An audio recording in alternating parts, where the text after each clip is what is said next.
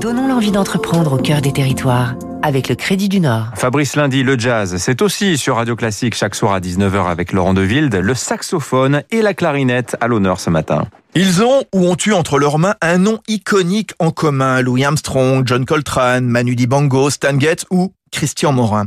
Selmer, facteur de prestige depuis plus d'un siècle. Il fabrique chaque année 12 000 saxophones et 3 000 clarinettes. La clarinette a été le premier instrument développé par Henri Selmer, clarinettiste de renom à la garde républicaine et à l'opéra comique en 1885.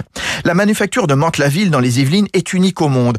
Tout est fabriqué à la main ou presque encore. Les chaudronniers façonnent le corps, la culasse, les bocaux des saxophones à partir de feuilles de laiton. Les graveurs passent ensuite, les tourneurs bois effectuent les opérations de perçage intérieur des clarinettes. Des matières nobles sont utilisées. Ébène, palissandre, nacre.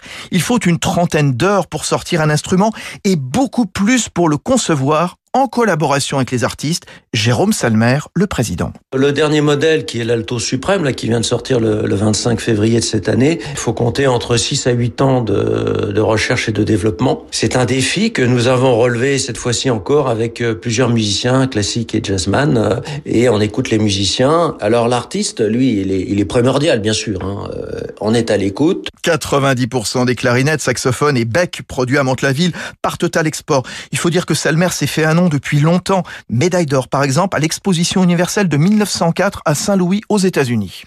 C'était Territoire d'excellence sur Radio Classique.